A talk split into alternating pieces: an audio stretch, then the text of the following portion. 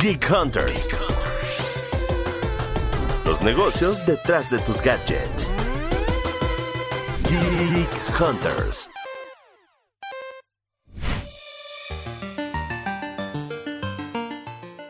Bienvenidos una vez más a Geek Hunters, el podcast seguramente favorito de tecnología de muchos allá afuera y el podcast de tecnología de Grupo Expansión.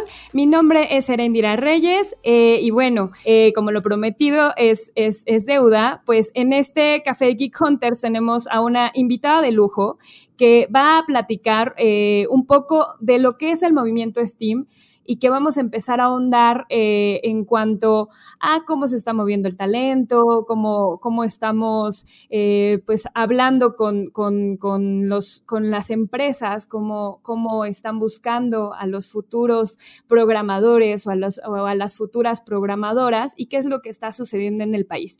Pero antes de empezar, eh, quiero hacer pues el recordatorio de las redes sociales donde nos pueden encontrar. Obviamente nos encuentran en Expansión MX y nos pueden encontrar a través del hashtag Geek Hunters, eh, ya sea a través de Twitter, Facebook o YouTube, e incluso Instagram, ahí nos pueden encontrar, o en el caso de mis redes personales, les dejo mi Twitter, que es Eresina Eresina, y mi Instagram y TikTok, que es Eres Eresita, para que puedan igual así llegar todos los comentarios, todas las preguntas, todo lo que tengan en mente.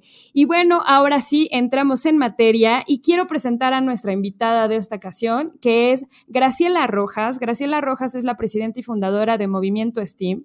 Y bueno, Graciela, ¿cómo estás? Hola, hola, muchas gracias a ti y a tu auditorio por la invitación, muy emocionada de estar aquí con ustedes. ¿Tienes en, este caso una red social o, algo que quieras compartir de, Movimiento Steam para que te puedan encontrar? Sí, con, todo gusto nos pueden buscar. La página de internet es www.movimientosteam.org. Eh, también nos pueden seguir, ahí están todas nuestras redes sociales, está eh, Facebook, está Instagram, está Twitter y también eh, me pueden seguir en arroba Rojas Grace con muchísimo gusto. Perfecto. Pues mira, Graciela, vamos a, entrar en materia y bueno, como tal, creo que el término Steam cada vez es, más conocido, cada vez más personas lo pueden relacionar con todo lo que tiene que ver con eh, pues el aprendizaje de, ciertas habilidades, ya, ya ni siquiera carreras, sino que se enfoca muchísimo también en habilidades que están muy enfocadas en la parte de tecnología, en la parte de ciencia y que eh, durante muchos años eh, han, estado pues impulsándose y han eh, cobrado mayor relevancia dado que la tecnología pues cada vez utiliza más a este tipo de talento. Entonces, Graciela, lo que me gustaría que me empezaras a contar es eh, qué es lo que hace Movimiento Steam, o sea, que, cuál es su labor, eh, por qué es relevante y por qué incluso ha sido reconocida a nivel internacional la labor que haces dentro de la, de la fundación. Pues mira, eh, Movimiento Steam es una asociación sin fines de lucro que lo que busca es justamente liderar este movimiento regional que impulsa la educación en STEAM y su talento, así como los empleos del futuro y la innovación pero con un toque muy, muy especial, que es esta visión social incluyente. Es decir, queremos que esta eh, educación basada en ciencias, tecnología, ingeniería y matemáticas, eh, pues de alguna manera esté alineada a la Agenda 2030 de la ONU y que claro que las mujeres seamos parte de toda esta conversación. Perfecto. Ya eh, ponías en la mesa a la parte de mujeres, pero además de mujeres eh, tocas el tema de inclusión social. Muchas veces eh, se tiene este mito de que el acceso a, vamos, a, carreras o, a profesiones más enfocadas en tecnología, más enfocadas en ingeniería, más enfocadas en, en ciencia, puede ser complicado para algunos segmentos de la población. Eh, ya, ya lo decías con la parte de las mujeres, pero ¿a qué otros segmentos eh, buscan llegar y cómo han trabajado para que tanto mujeres como este tipo de, población eh, pueda acceder a, los programas y pueda justo empezar a profesionalizarse? Mira, eh, yo, yo, creo que tocas un tema eh, bien interesante. STEAM tiene como dos vertientes y yo la describo siempre que tiene una vertiente vertical y una transversal horizontal, ¿no? En la vertical son estas materias como tal, que, la idea es justamente como impulsar el estudio de estas eh, carreras, pero también propone el desarrollo de manera transversal de las competencias STEM, que son pensamiento crítico, resolución de problemas, creatividad, colaboración, todo lo que te tiene que ver con alfabetización de datos y computación e informática, ¿no? Que casualmente el Foro Económico Mundial las marca como las más relevantes para competir o para enfrentar eh, los retos del siglo XXI, que como sabemos, pues no son eh, menores. Entonces, eh, de alguna manera, nosotros buscamos justamente impulsar estos campos de estudio y que de alguna manera las, las chicas, los chicos lleguen a estas carreras que son las de mayor potencial. Y por otro lado, también el, este tema del desarrollo de las competencias, que de alguna manera se va desarrollando a través del trabajo del enfoque STEAM. Nosotros le llamamos este marco instruccional de STEAM y que lo que permite es a, los docentes es ir transformando su práctica docente para eh,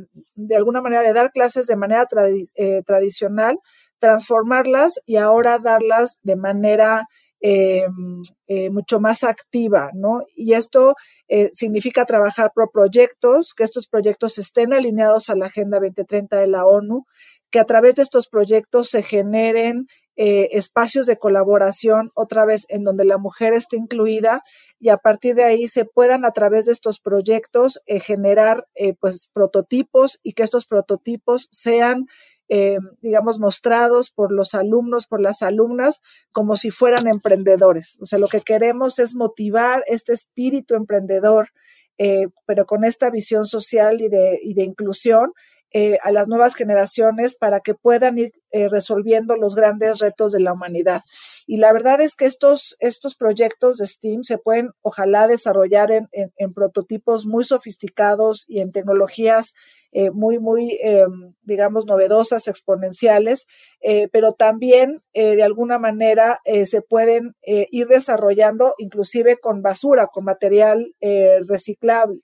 Entonces, eh, estos proyectos, lo importante es el enfoque, que se desarrollen estas competencias, que son las competencias del futuro, y a partir de esto, eh, eh, de hacer estos proyectos, claro que lo ideal es que se puedan trabajar en, tecnologías, pero hemos visto en diferentes programas que hemos implementado que se pueden desarrollar estas competencias con, con, recursos muy básicos y que no hay pretexto para no entrarle a esto que es el, futuro y que hace que de alguna manera eh, como país podamos enfrentar eh, estos, estos retos que tenemos.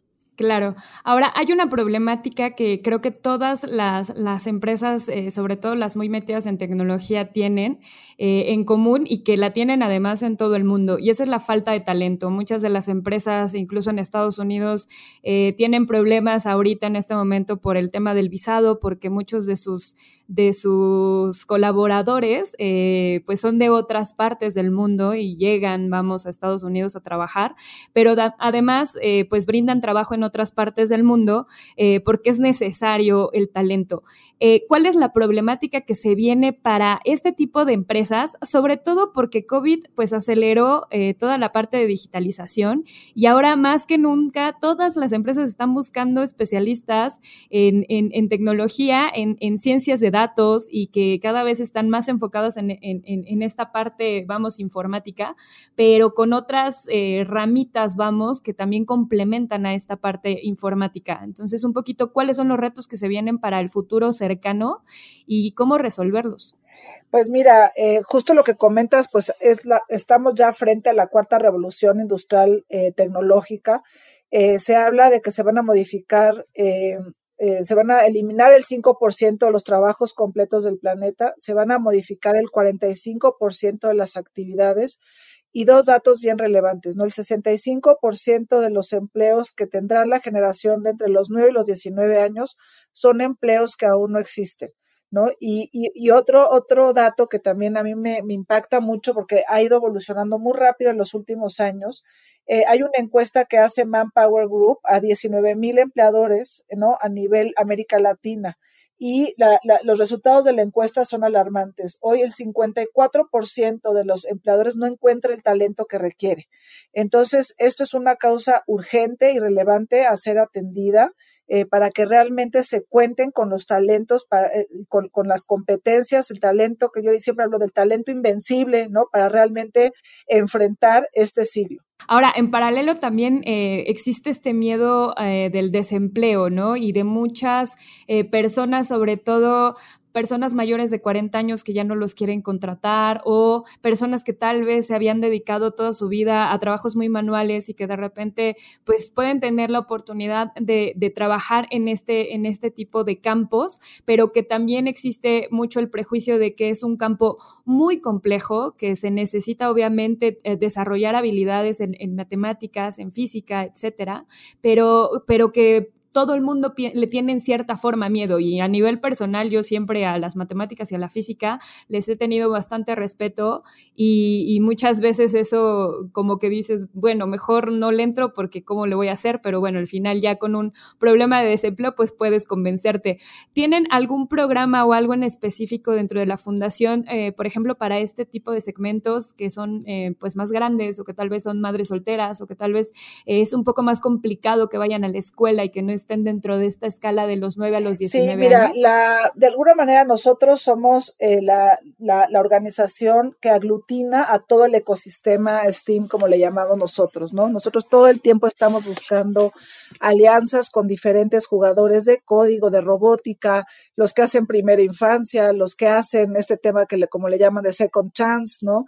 Eh, los que hacen eh, capacitación para el, para el trabajo, para ir buscando estas alianzas y poder ir mapeando a todos los jugadores del ecosistema eh, para ir ofreciendo proyectos, oportunidades, ¿no? Para todos los diferentes eh, segmentos. Nosotros estamos convencidos que se requiere eh, de, colaboración, se requiere de este, de trabajar de manera conjunta con todos los actores sociales para llegar a todos los segmentos y a todos los rincones de nuestro país, ¿no? Hay jugadores que a lo mejor están en el sureste, otros están en el norte del país, o, algunos inciden en, en media superior, otros ¿no? en, diferentes niveles y se requiere eh, de todos los actores sociales trabajando en colaboración, en articular eh, proyectos para que realmente eh, pues podamos hacer de esta educación STEAM una realidad para todas y todos sin dejar a nadie atrás.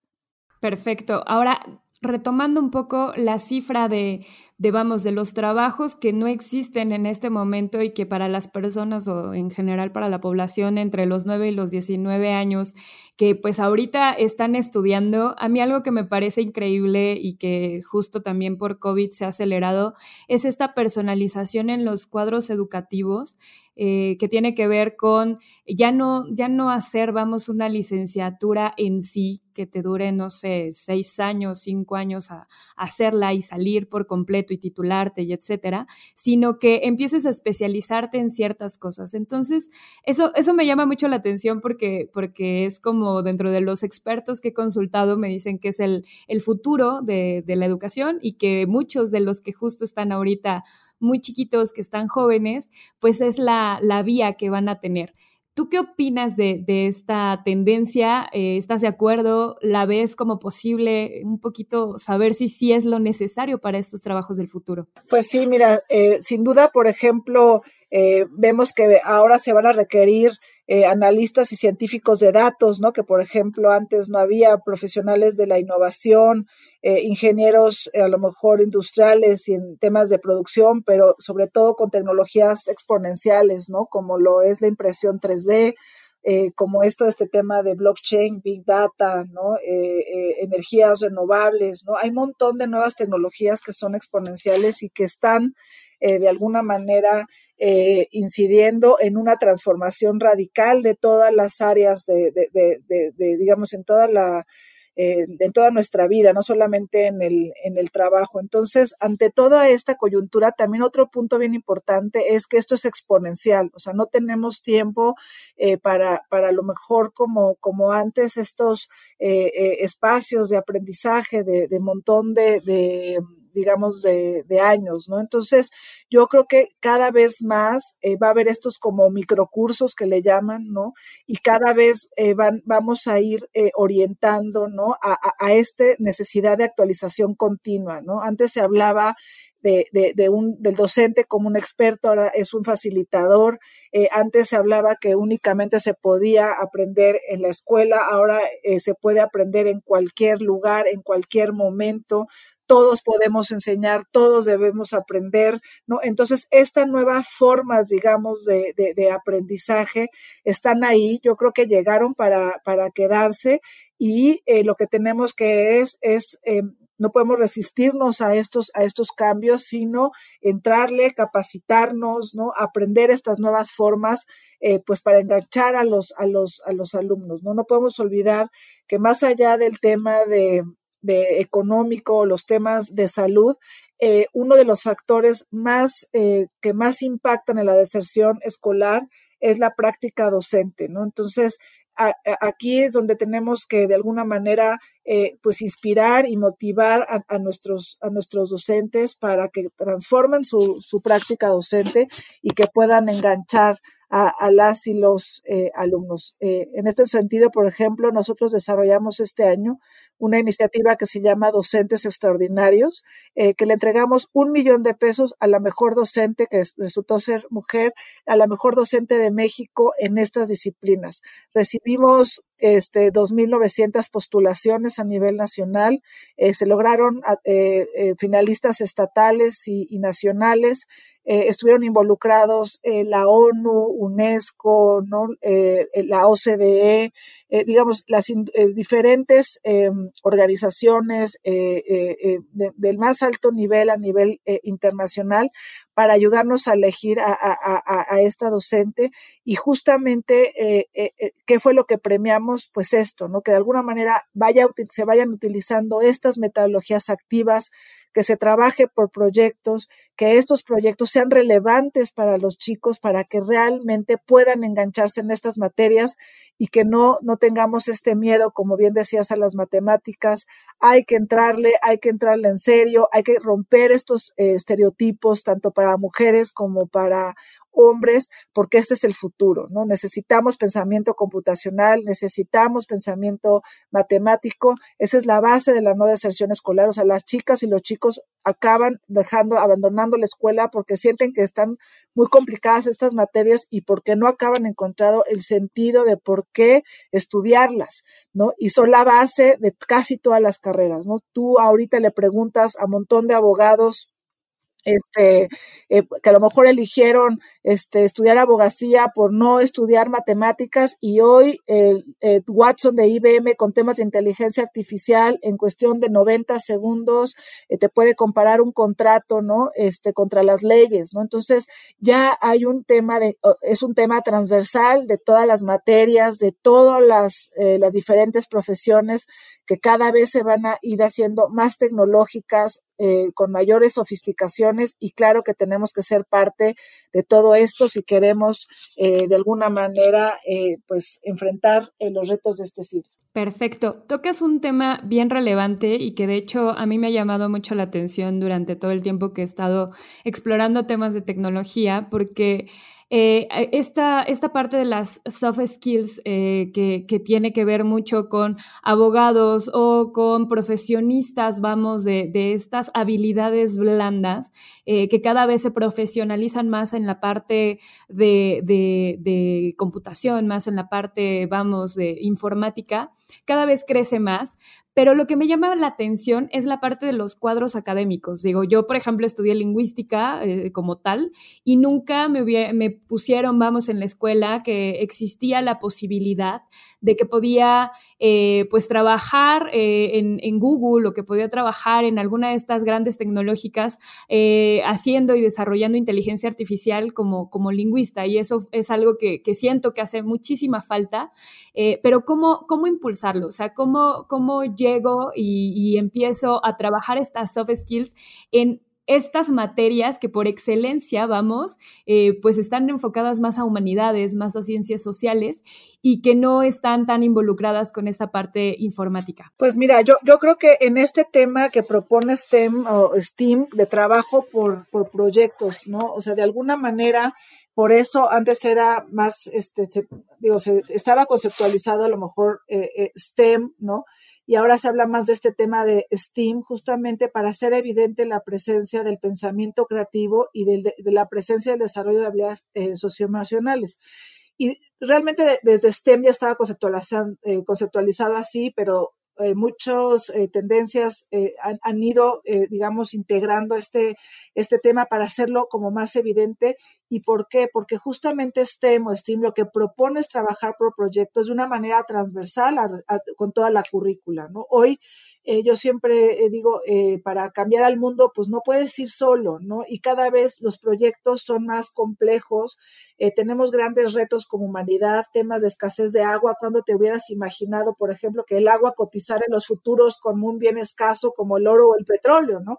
O cómo este, te, imaginarías eh, un tema como el que tenemos, por ejemplo, un reto impresionante de hambre, ¿no? Todo este tema de COVID-19, ¿no? Ha dejado más de 500 millones de eh, de desempleos, principalmente en mujeres, ¿no? O sea, hay retos enormes y necesitamos poder trabajar en colaboración, hombres y mujeres, y cada mes más este tema va a ser de trabajo por proyectos y de una manera multidisciplinaria. O sea, a, los, a la gente que están en ingenierías, en matemáticas, no se les habla de estos grandes eh, retos muchas veces, ¿no? ¿no? No conocen este tema de la Agenda 2030, esta parte como más, eh, yo te diría, más social o más humanista. Y por otro lado, a lo mejor a los que están más metidos en temas humanistas, pues no se les habla de que el día de mañana, pues el tema de inteligencia artificial, estos temas de big data, de blockchain, de robótica aplicada, pues van a, afectar o a, de alguna manera impactar pues todas las áreas del conocimiento y todas las diferentes eh,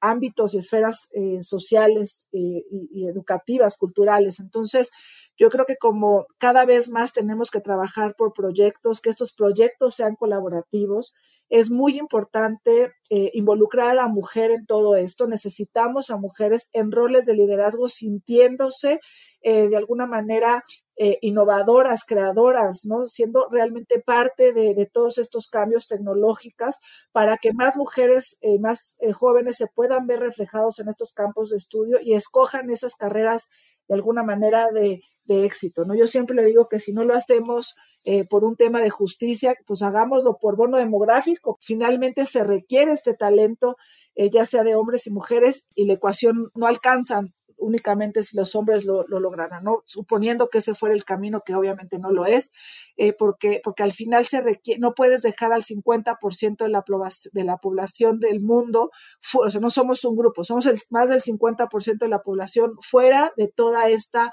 cuarta revolución industrial tecnológica que está modificando eh, pues todas las, eh, digamos, todas las actividades de los trabajos y que el COVID-19 vino a poner el foco en todo esto, a hacerlo más evidente y más urgente todavía. Claro, de hecho, justo eh, tocas este tema que, muchas veces muchas empresas tienen este foco en, estar con, con, niñas y con jóvenes incentivando a que se metan cada vez más a, este tipo de carreras, pero a la mitad del camino se quedan y, no, no entiendo qué es lo que pasa. Un poco, ¿cuáles serían, vamos, los consejos que le podrías dar a las niñas, a las jóvenes que quieran meterse a, una especialidad de STEAM y que todavía estén decidiosas y digan, no, mejor me voy como para algo un poco más de administración o psicología o estas materias que además por prejuicio se existen supuestamente más para mujeres y hay más mujeres,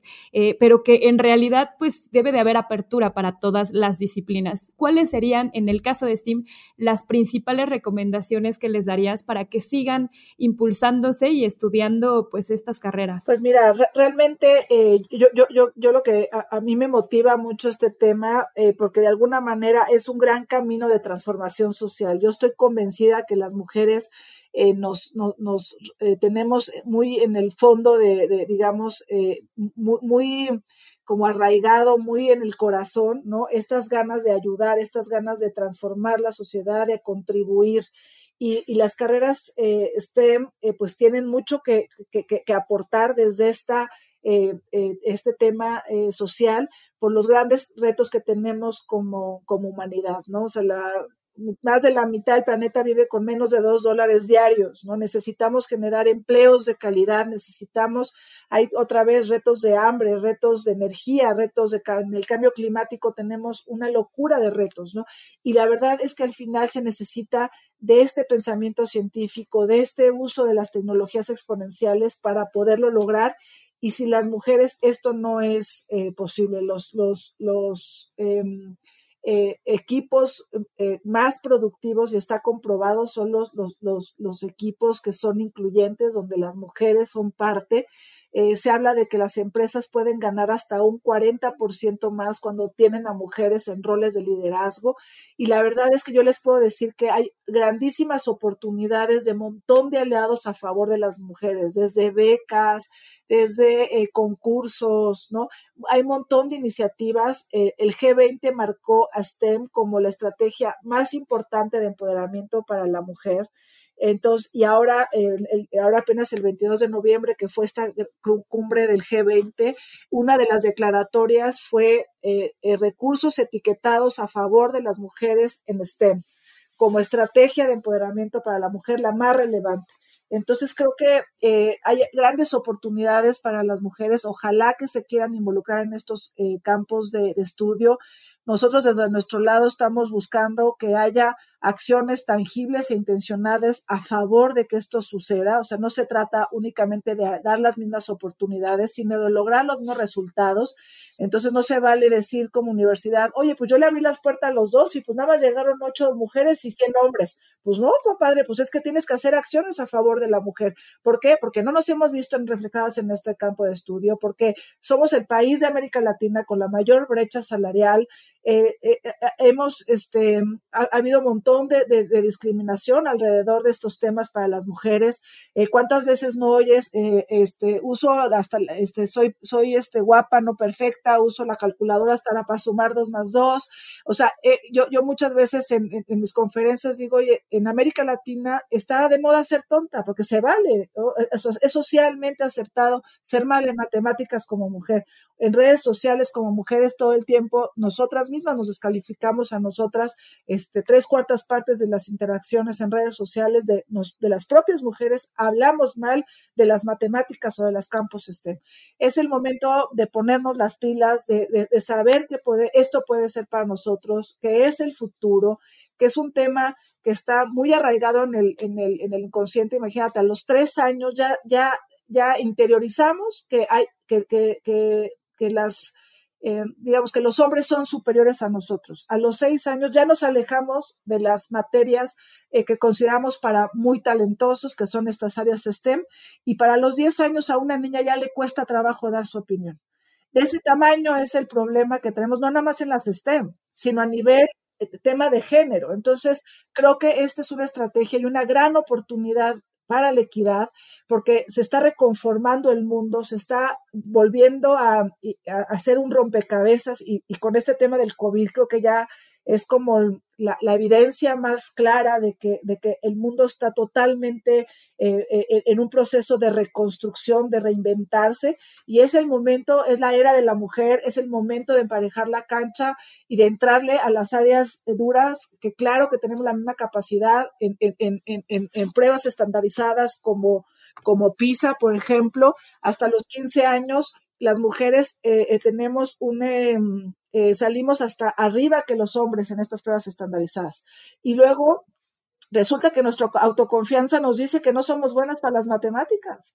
Tenemos, somos buenas para las matemáticas, hay que entrarle a estos temas. Es una gran oportunidad para desarrollar los grandes cambios que la humanidad necesita. Así que, pues, este es una, un, un llamado no solamente a las mujeres, sino también a los hombres de que estos campos de estudios eh, son los de mayor potencial económico, no tienen género y pues que tomemos decisiones vocacionales informadas por el bien de, México y por el bien del planeta. Perfecto. Ya solamente para a manera de conclusión, porque creo que lo, lo merece el tema, y es justo eh, ¿Cómo apoyar? Vamos, en este podcast estamos dos mujeres hablando y bueno, muchas de nuestras podescuchas también son mujeres, eh, pero ¿cómo impulsar, vamos, este interés entre mujeres de, de ser e ir más allá en torno a, las habilidades STEAM y que justo tengamos más confianza entre nosotras. Pues sí, o sea, yo siempre hablo de este tema de autoconfianza, o sea, no podemos seguirle enseñando a las niñas a ser perfectas, necesitamos que seamos valientes. La educación en STEM justamente propone eh, fallar, iterar, generar proyectos y utilizar el error como base del aprendizaje. Y eh, pues al final, eh, esta, esta educación en STEM, eso es justamente lo que propone, es que nos convirtamos en innovadoras, en creadoras, que podamos ser líderes de este cambio social entonces, eh, pues es un tema, no es un tema, hay un montón de estudios de UNESCO, de, todos los organismos internacionales que han probado que no es que tengamos menos eh, capacidad, sino es un tema de eh, autoconfianza. Yo te voy a decir muy rápido un dato bien relevante. en, por ejemplo, en los países musulmanes en donde estudian hombres y mujeres por separado, las áreas de STEM son las más relevantes para el mundo musulmán, por ejemplo, ¿no?